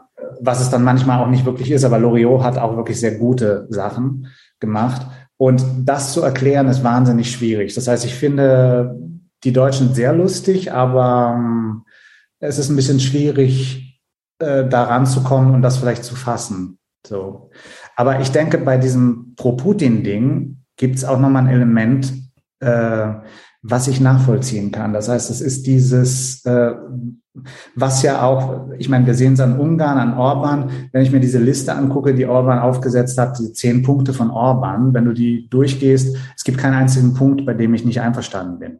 Und das bedeutet jetzt nicht, dass ich alles toll finde, was Orban macht, aber äh, Orban hat halt so ein, äh, äh hat was formuliert, also ein Rechtspopulismus nochmal ganz genau formuliert. Und dieser Rechtspopulismus, der in Deutschland nicht möglich ist, äh, das ist ja ähm, un, das ist ja jedes Mal, wenn die AfD den Mund aufmacht, ist unsäglich. Obwohl die sind ja eigentlich abgemeldet. Also sie haben ja keinen äh, einen besonderen Einfluss im Moment, kann man sagen. Also sie sind ja, ja, äh, können sie auch nicht haben, weil das ist, das ist einfach unmöglich. Ich meine, abgesehen davon, dass äh, in der AfD Leute sind, die, die die irgendwie da ins, ich meine, da bleibt mir einfach nichts mehr zu sagen. Also was ich ja, ja genau. sagen soll. Aber sie sind auch nicht relevant. Sie sind als, sie sind fast ein Strohmann. Also es ist fast so, yo, Okay, also es gibt sie, I guess, aber was, es spielt keine Rolle. Es spielt gesellschaftlich nicht wirklich eine Rolle. Es ist ja. auch nicht die Opposition. Es ist nicht wie Le Pen oder sowas in Frankreich oder in Schweden gibt es jetzt auch demnächst irgendwie Wahlen und da ähm, äh, ist es, äh, wird es wohl aufregend, ja. Aber in Deutschland ist das keine, das ist kein Gegner oder irgendwas, ja. Nein, ich meine in Frankreich. Also sie haben da ihre paar Sitze und so weiter, aber das wird ja es, äh, man hört auch nichts mehr. Äh, also man, man, man hört, äh, das stimmt schon, aber andererseits, ich meine, es gibt schon ein paar Wähler ne, und äh, es, man kann ja auch verfolgen, was die im Parlament sagen, also im Bundestag sagen. Äh, ich habe mir angeguckt äh, eine sehr interessante Reihe von Vorträgen von der AfD, wo unter anderem auch der Cem Noll dabei war, der, der für Ach Gut auch schreibt. Und, ja, genau. Ja. ja und der, äh, der fantastisch ist. Ich, ich meine, ich habe, ich habe, glaube ich, das erste Buch vor 30 Jahren von ihm gelesen. Da ging es um also jüdische Identität in der DDR und so weiter. Also krasse Geschichten, sehr interessanter Mann. Äh, der redete zum Beispiel zu dem Thema, äh, was denn nun, äh, wie, wie werden Juden in Deutschland vertreten? Ne? Und äh, wie weit ist das alles regierungsgesteuert? Das heißt, wie unabhängig ist eigentlich die Vertretung der Juden in Deutschland?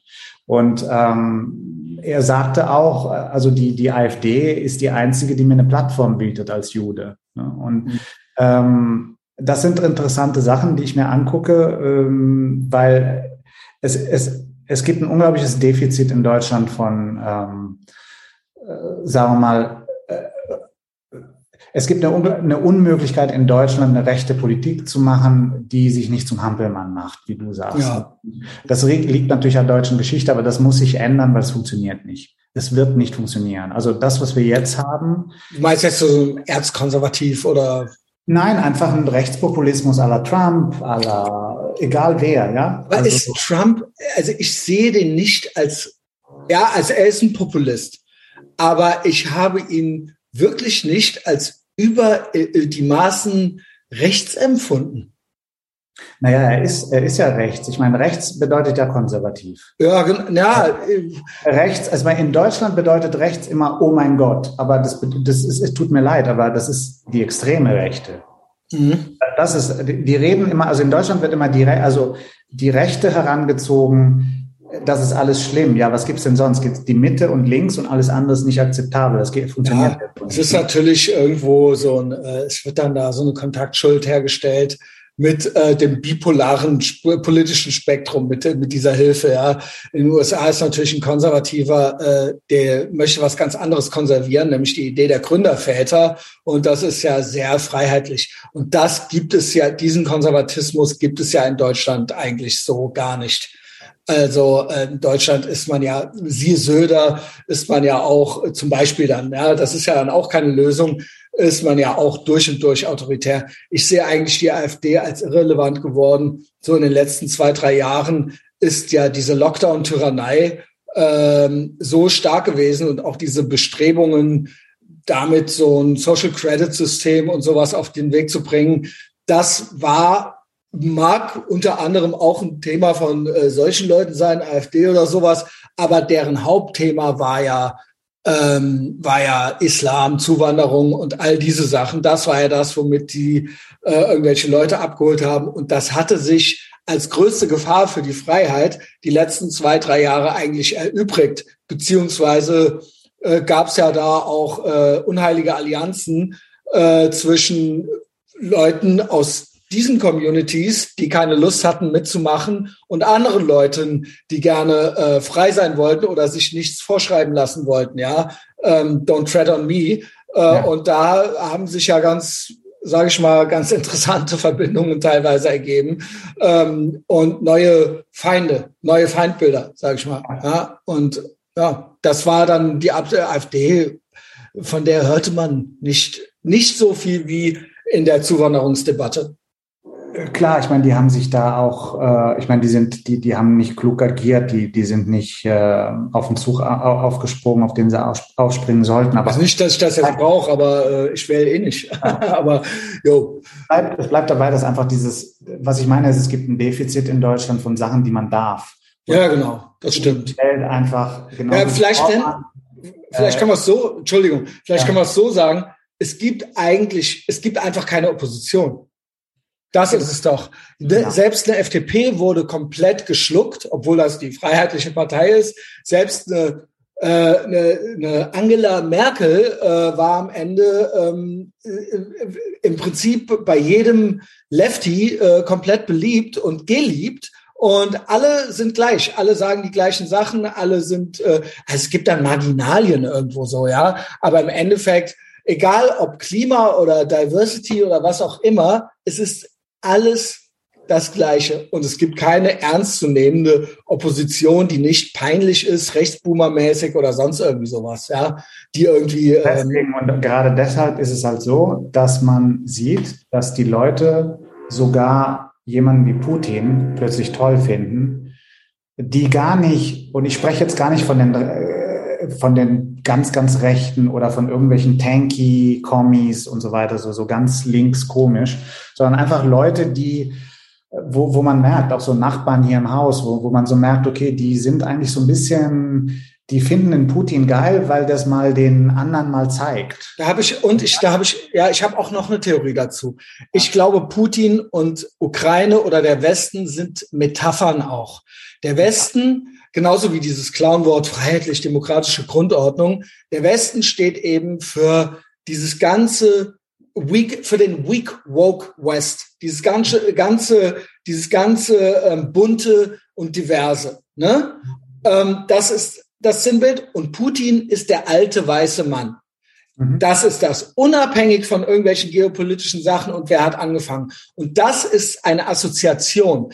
Putin ist nicht, diese, das alles ist nicht woke. Darf wählen keine Regenbogenfähnchen. Mir hat wortwörtlich ein Ukrainer aus meinem Freundeskreis, ein deutscher Ukrainer, dessen Mutter Ukrainerin ist und die dort äh, born and raised ist, die hat zu ihrem Sohn gesagt, ich habe lieber die russische Fahne auf dem Parlament wehen als die Regenbogenfahne. Mhm. Das hat, das war ein schmissiger Spruch von der in der Küche, als die dem, äh, als der die besucht hatte. Und ja. das ist, glaube ich, auch etwas, was eine Rolle spielt. Ob das jetzt gut, schlecht oder ein guter Grund oder ein gutes nee, Argument ist. Das ist einfach ein Signal, es fehlt was.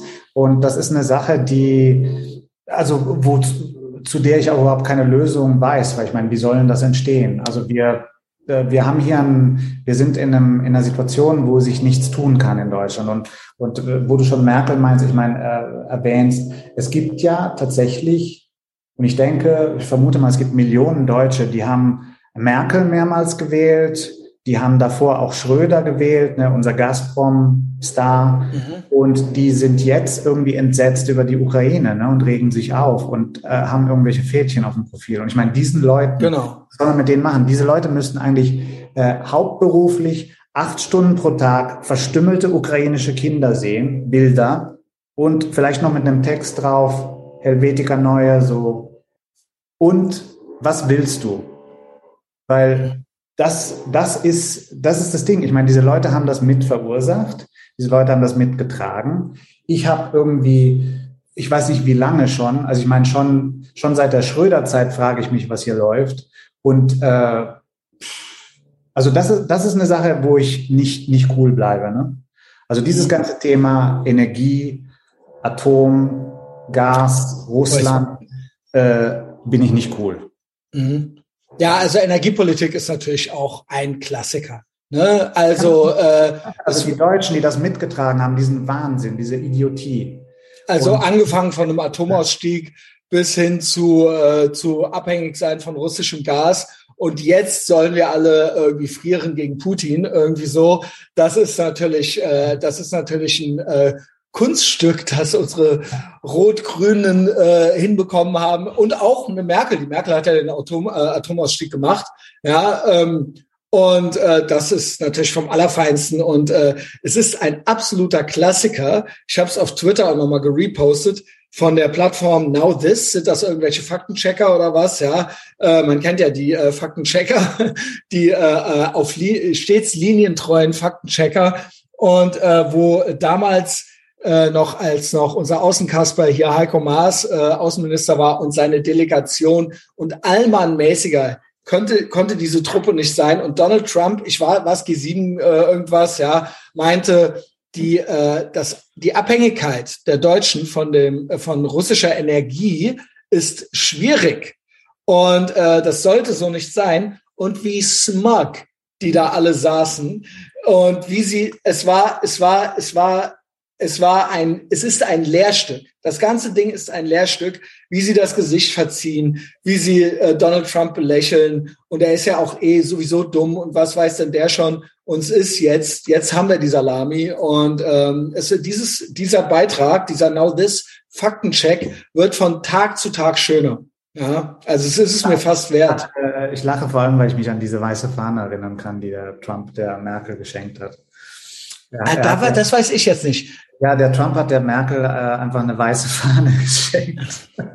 Also ich liebe zwei andere Trump G7 oder sowas, äh, was G7, G8, keine Ahnung, äh, Auftritte. Einmal das, wo er, wo all die ganzen äh, Premierminister und so weiter da rumstehen und er von hinten kommt und die mit den, äh, äh die mit, den, mit der Hand zur Seite schiebt, sich da vorstellt, in die Runde guckt und das Jackett so noch richtet, ja, das ist pures Gold. Ich kann nicht aufhören, das zu gucken. Ich kann nicht, immer wenn ich da drüber stolpere, gucke ich das fünfmal hintereinander. Wie er so richtig, also man würde ja vielleicht selber, selbst wenn man sich vordrängeln wollte, das vielleicht ein bisschen anders machen. Und das ist ja das, was so seine Feinde einem ständig, siehst du, wie der sich benimmt, das ist nicht presidential. Und ich denke immer so, ja, das ist halt, das ist ja das, was ich gerade geil finde an ihm, so, ja. Und dann hat er noch, weißt du, was Starbursts sind? Das sind so Mauern, das sind so, so, wie so Mauern. Die lagen beim G8-Gipfel, hatte jeder so, so paar Süßigkeiten auf seinem Platz liegen. Und der Trump kam zu spät und kam rein und hat seine Starbursts genommen und hat die der Merkel hingeschmissen und hat gemeint, don't say I never give you anything. Weißt du das noch? Nein, das habe ich nicht. Weißt du das nicht mehr? Das ist ultra geil. Das ist ultra geil. Das war ultra geil. Ich habe auch einen Artikel, äh, ne, den habe ich damals auch gepostet und so weiter auf Boomerbook. Der hat die, ne, der kam zu spät rein, dann lagen da bei dem die Süßigkeiten noch, also jeder hat so ein paar Snacks gekriegt oder irgendwie sowas. Das waren so Starbursts. Das sind so wie Mauern, so amerikanische. Der hat die da hingeschmissen, direkt genommen, hingeschmissen und hat gemeint, Zitat, don't say I never give you anything. Das klingt sehr. Das ist wunderschön. Ja, ich will es auch glauben. Ich war nicht dabei, es gibt keine Aufnahmen dazu, aber so ist es wohl gewesen, ja. ja. Wunderschön. Ja. Nils, was machen wir noch? Äh, ich weiß, Agenda, äh, Agenda, Dokumenta ist eigentlich alles schon gesagt und es ist auch schon ein paar Tage her. Aber da du Künstler bist, vielleicht hast du noch ein, zwei Thoughts zu so, äh, nennt man es alimentiert, zu so subventionierter äh, Kunst. Ja, also ähm, ich fand es ganz interessant. Auch äh, Philipp im Adistanza Podcast hatte, der hat ja einen ganzen äh, Podcast dazu gemacht und hat jetzt auch noch mal ein paar Sätze in seiner letzten Folge dazu gesagt. In der aktuellen bin ich drin übrigens. Ähm, und äh, ich finde das so absurd. Kannst du mir mal bitte überhaupt sagen, wie wichtig ist die Dokumenta überhaupt? Also wie, also ich, ich kenn's und das ist in Kassel und das ist schon seit Jahren, 20 Jahren oder so, ist das äh, eine Hausnummer. Ne? Und äh, ich glaube, der Trend geht jetzt immer mehr dahin, nicht, dass Kunst, die gefragt ist, ähm, abgebildet wird, sondern im Prinzip hat man auch eine woke Quotenkunst da mittlerweile installiert und ähm, es geht in erster Linie um Ideologie. Ne? Und äh, da hat sich dann jetzt einiges eingeschlichen, unter anderem Antisemitismus und so weiter und so fort. Ne? Das ist die typisch äh, schlechte, alimentierte, antiimperialistische Kunst, weil es ist, die Ideologie ist wichtiger als das eigentliche Werk, als die Qualität. Äh, also die Dokumenta war von Anfang an so ein Erzie Erziehungsprojekt eigentlich. War es immer schon, ja, okay. Ja, das hat was zu tun. Also es wurde ja in der Nachkriegszeit in den 50er Jahren gegründet als so eine Art Ach, so lange gibt's das schon? Äh, ja, äh, das war ja so ein, so ein, so ein, so ein Volkserziehungsding. Äh, und ähm, dann kam ja der Joseph Beuys äh, da rein und hat das auch maßgeblich geprägt. Düsseldorf. noch ne? mehr diesen Duktus des Erziehens und so weiter, der, der Massen und des Bildungsbürgertums. Und dann äh, kam ja äh, kam das in die Dokumente, was ja auch überall sonst auch äh, ist in der Kunst, also dieses äh, sehr spät in Deutschland ankommende postkoloniale Ding.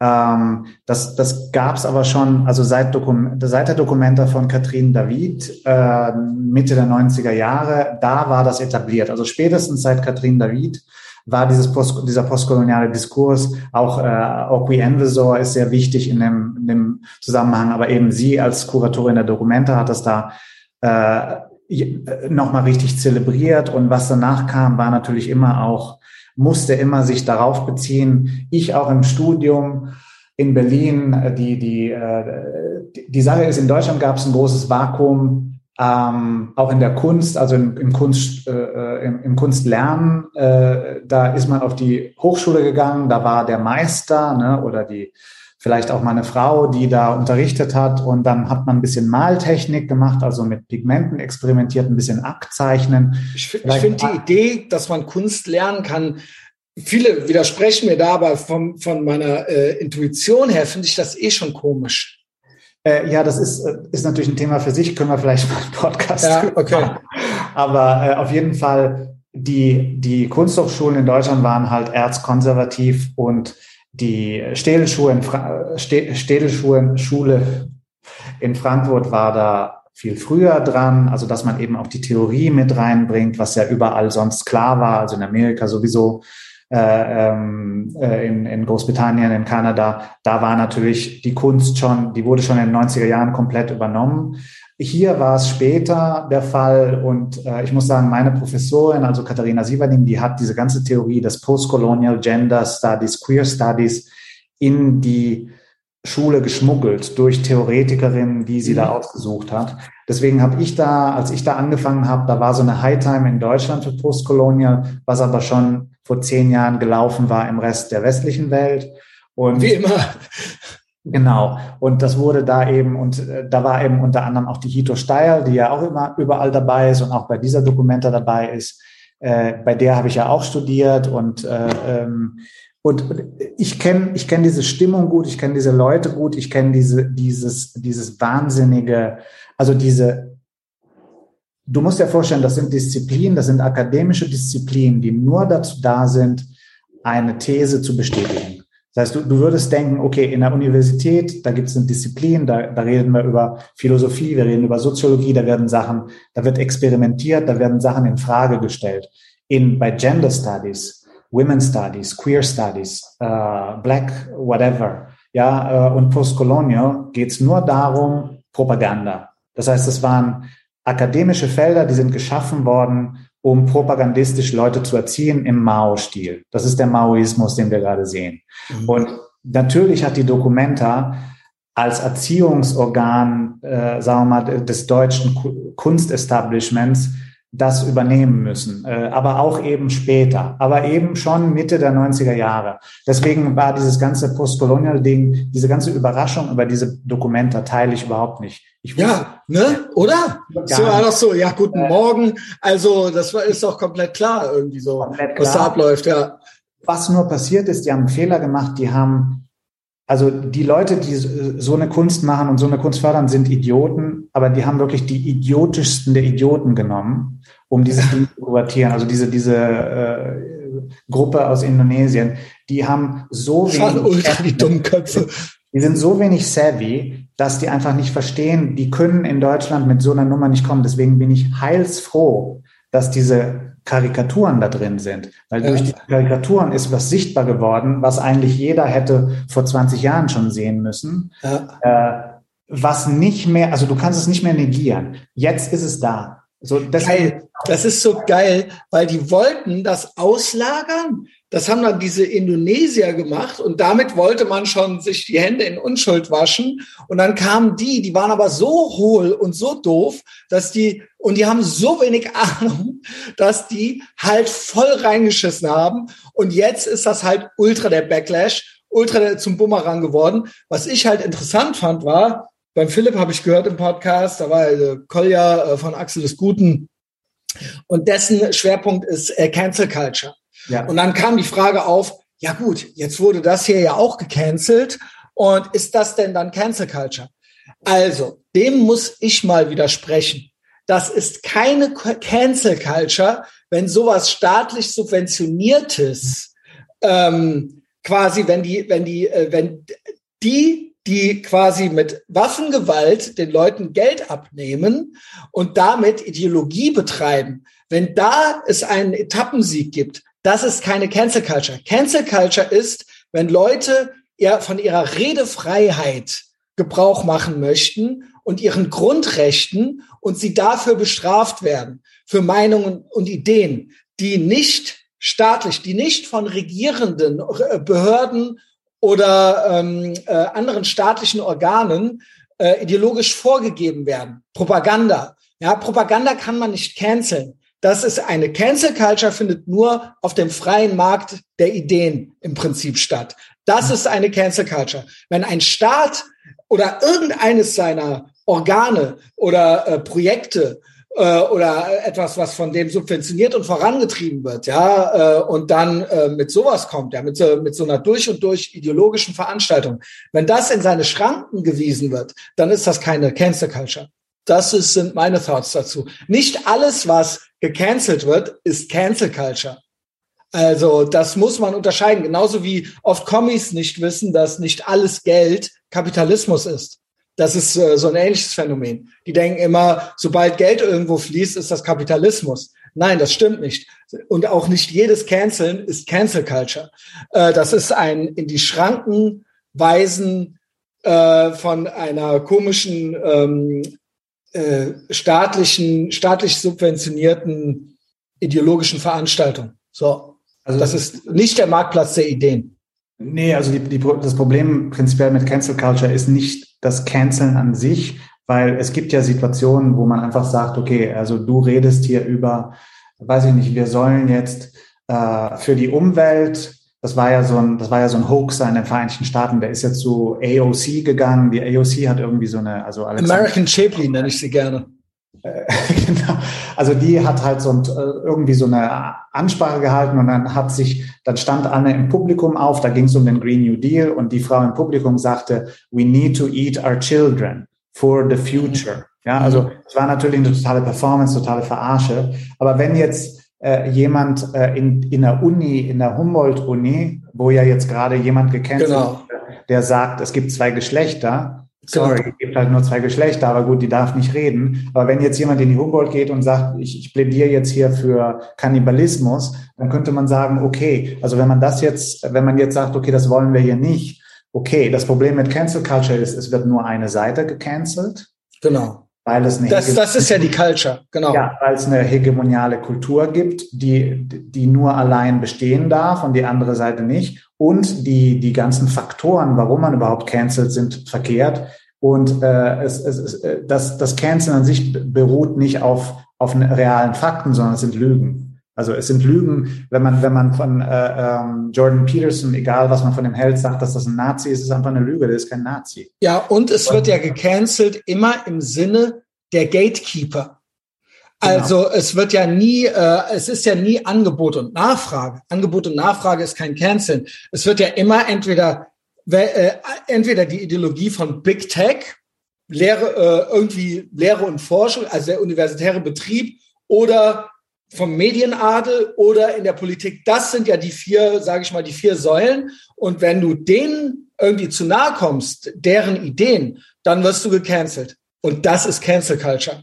Und nicht, wenn du den da mal äh, den äh, irgendwie an. Also das sind ja die Mächtigen. Das nee, sind ja die. Auch bei der Dokument, das ist ganz klar das Argument. Das ist, äh, man sagt, das ist die wichtigste. Warum ist es eigentlich die wichtigste Ausstellung zeitgenössischer Kunst, weil es natürlich diese Diskurskunst ist. Das heißt, es ist nicht die Biennale von Venedig, wo es um eine Repräsentation von Staaten geht. Es, es ist nicht eine, eine, eine Art Basel-Messe. Es ist eben, sagen wir mal, wo der Diskurs sich nochmal kristallisiert. Was ist jetzt gerade aktuell? Was wird debattiert? Deswegen ist es auch so ein Skandal, dass dieser Diskurs dermaßen unterirdisch ist. Aber das ist eben, also für mich, wie gesagt, diese Dokumente, das ist super, dass das passiert ist, weil das musste passieren. Weil das ist immer das Ding, äh, ich habe auch einen kurzen Austausch gehabt mit, äh, mit Ingo Elbe, den ich sehr toll finde. Also ganz toller äh, Wissenschaftler, auch äh, was jetzt Antisemitismusforschung angeht. Aber er hat halt so ein bisschen dieses, was Deutsche, auch wenn sie gut sind, immer noch haben. Das ist dieses, oh mein Gott, jetzt kommen die Woken, jetzt ist alles vorbei. Also ein bisschen dieses, wir sind eigentlich schon weiter. Das heißt, die Obama-Zeit in Amerika war die High Time der Wokeness, weil keiner das verstanden hat. Die konnten durch diese Theorien von dem Derek Bell, der der Lehrer von, also der der Meister von Obama war, dieses Intersectional Theory, dieses CRT-Zeug, mhm. das kommt von Obama, das wurde von Obama in die Und auch dieses ganze Critical Race, äh, genau. Critical Race Theory. Genau. Und das wurde in die Institutionen gespült unter Obama. Und das war die High Time vom Vogue, weil keiner hat's gemerkt. Das ist nicht die High Time vom Vogue, das ist die Zeit, wo Wokeness sich als solches outet, weil sie immer hysterischer wird, weil sie unter Attacke steht. Und deswegen die Phase jetzt, in der wir jetzt sind, und das war auch die große Lehre von, von Trump 2016, es ist nicht unite, we need to unite, we need to talk. Nein, jetzt ist der Moment gekommen, wo wir uns trennen. Und jetzt ist der Moment gekommen, wo wir diejenigen, die diese Wokeness-Geschichte betreiben, eigentlich in den Wahnsinn treiben und dazu zwingen immer. Nice, das ist ja eine White Pill. Das ist ja eine White Pill vom Allerfeinsten hier gerade. Liebe ich wir müssen diese Leute dazu treiben, immer mehr Judenkarikaturen zu zeigen, immer mehr Ferda Attermann. Die Ferda Attermann soll gewählt werden. Ich will ja, das. Sehe ich genauso. Weil, dann, weil, wenn wir die nicht wählen, dann wird geheult und die, die Frau und bla bla bla und was er auch noch alles genau. im Hintergrund hat. Nee, die soll gewählt werden und dann sollen es alle sehen. Weil jetzt sollen es alle sehen. Sie sollen sehen, dass wir einen korrupten äh, Buchhalter haben als Bundeskanzler Scholz. Die sollen sehen, dass wir eine eine, eine Idiotin haben als Außenministerin. Ja. Und das will ich auch nochmal dazu sagen, zum Schluss den Kreis schließen mit der Ukraine. Genau diese Ideologiekritiker und Autoritätskenner und mm, die posten dann, ja, aber äh, ich muss sagen, der Habeck, der behauptet sich jetzt, oh, die Baerbock, die ist jetzt, verstehst äh. Äh, sowas hasse ich. Die, die, also die, diese Leute, die das Unterste vom Untersten sind, weil diese Leute sind das der Dreck, ja, also Baerbock, Habeck, das sind Idioten, das sind komplette blöd, äh, äh, das sind sinnbefreite Leute, die nur da sind, weil sie eine weil sie funktionieren sollen in einem System, was nur mittelmäßige Leute duldet, was mhm. auch Merkel, also Merkel hat dazu beigetragen. Merkel konnte keinen dulden, der gut war. Die wollte nur Mittelmaß. Das hat sie auch mitproduziert. Ja, und sie sind Leute, so dekadent. Das sind so dekadente, so, so wie, so, sollen ja, sie doch Gott, Schön wär's, wenn die dekadent wären. Ja, das sind aber so, die sind, die Grünen sind so, sollen sie doch Kuchen essen.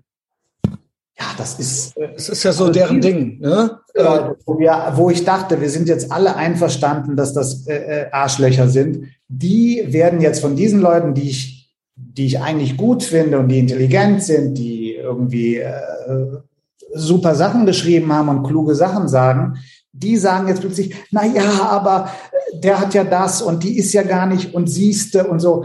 Diese Leute sind strukturell Gift. Die, die, da kann nichts Gutes rauskommen. Die müssen aber jetzt nicht weg. Die kriegen wir ja auch nicht weg, sondern die müssen genau da sein und die müssen sich jetzt über Jahre lang, müssen die immer wieder beweisen, was das für ein Untergang ist. Weil wir leben, also wir gehen ja jetzt wirtschaftlich wahrscheinlich zurück in die 90er und wahrscheinlich noch tiefer.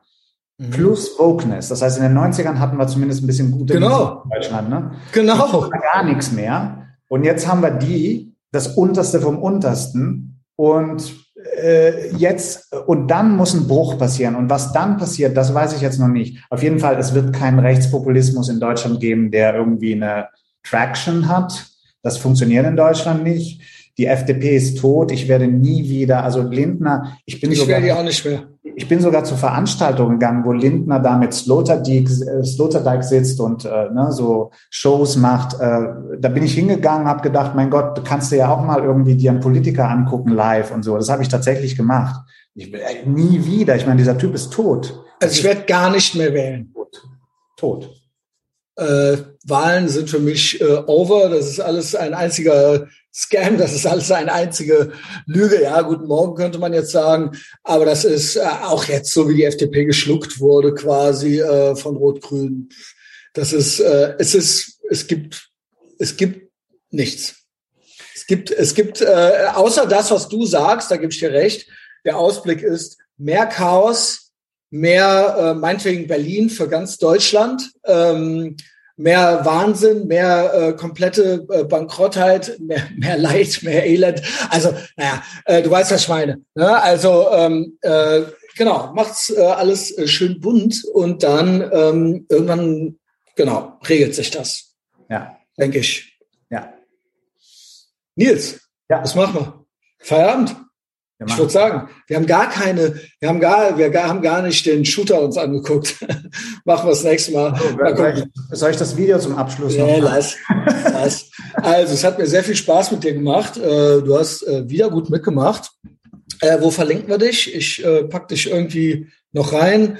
Ähm, wenn du was hast, schick es mir. Möchtest du noch was sagen, wo man dich am besten findet? Eigentlich Facebook, ne? Hm, Facebook, Instagram unter meinem Namen, Facebook unter meinem genau. Namen. Äh, Twitter bin ich nur so ein bisschen, äh, aber da kann man mich gerne auch. Äh ich folge Nils, ich folge 38 Leuten auf Instagram. Und Nils ist einer davon. Ihr könnt ihn finden. Und ähm, ja, weil der Nils, wirklich, ich muss sagen, du hast mich nicht enttäuscht. Ich habe dich ja in Berlin erst kennengelernt und man stellt sich ja immer so ein bisschen was vor, so wie wird's jetzt und äh, wie ist er so drauf? Ist er wirklich so? Und äh, du hast mich nicht enttäuscht. Und du hast mich auch heute nicht enttäuscht. Äh, auf Boomerbock bin ich auch äh, mit ihm befreundet. Also ihr könnt ihn finden. Ich verlinke es hier auch irgendwie. Und äh, ansonsten, wenn es euch Spaß gemacht hat, es gibt noch unendlich viel Content von mir auf Apple Podcasts und Spotify. Jeden Donnerstag gibt es eine kostenlose Folge. Äh, und natürlich bin ich auch ein anständiger Kapitalist und Widerstandskämpfer. Der mediale Widerstand findet auf Patreon statt, ja, und äh, das ist auch die richtige Seite der Geschichte. Kommt doch dahin. Äh, ich habe mal ausgerechnet, pro Stunde Content zahlt ihr irgendwie paar äh, 27 Cent oder so, weil ich so viel am raushauen bin in Content-Gewittern. Ähm, ja, äh, kommt hin. Und ansonsten, äh, ich auf Instagram, da ist mein ganzes Privatleben. Dafür auf Twitter bin ich am Shit posten und zu Folge zweifelhaften Amerikanern ja, that's it. Nils, hab einen tollen Tag. Ja, ähm, es gibt von mir noch ähm, die NBD BKP.com, ne? also die Seite. Stimmt. Und Soll ich die verlinken? Ja, gut, pack ich genau, auch rein. Mach NBD doch mal einen Linktree. Okay, NBDBKP Store ne, für das Merchandising. Genau. Und, äh, zur Dokumenta Artikel auf Ach gut. Äh, da ist nämlich ziemlich viel Information drin. Ah, stimmt, hast du geschrieben. Genau, genau. Axel, war das deine Achse des guten Premiere? Das war meine Premiere, genau. Also nice. Zum Thema Dokumenta das ist eigentlich ein guter Also unsere Leute langsam hier, Felix, du, ja, ähm, äh, Takeover, Achse des guten Rechtsboomer Takeover. Ja, also lieb ich. Ziehen wir uns rein, packe ich ja. vielleicht auch noch rein oder finde ich noch mal, packe ich in meinen äh, Telegram-Channel. Ich habe die besten Memes und die besten Verschwörungstheorien. Zieht euch auch meinen Telegram-Channel rein. äh, es lohnt sich. Nils, schön, dass du da warst. Ja, war schön. Bis zum Bis nächsten Mal. Ciao.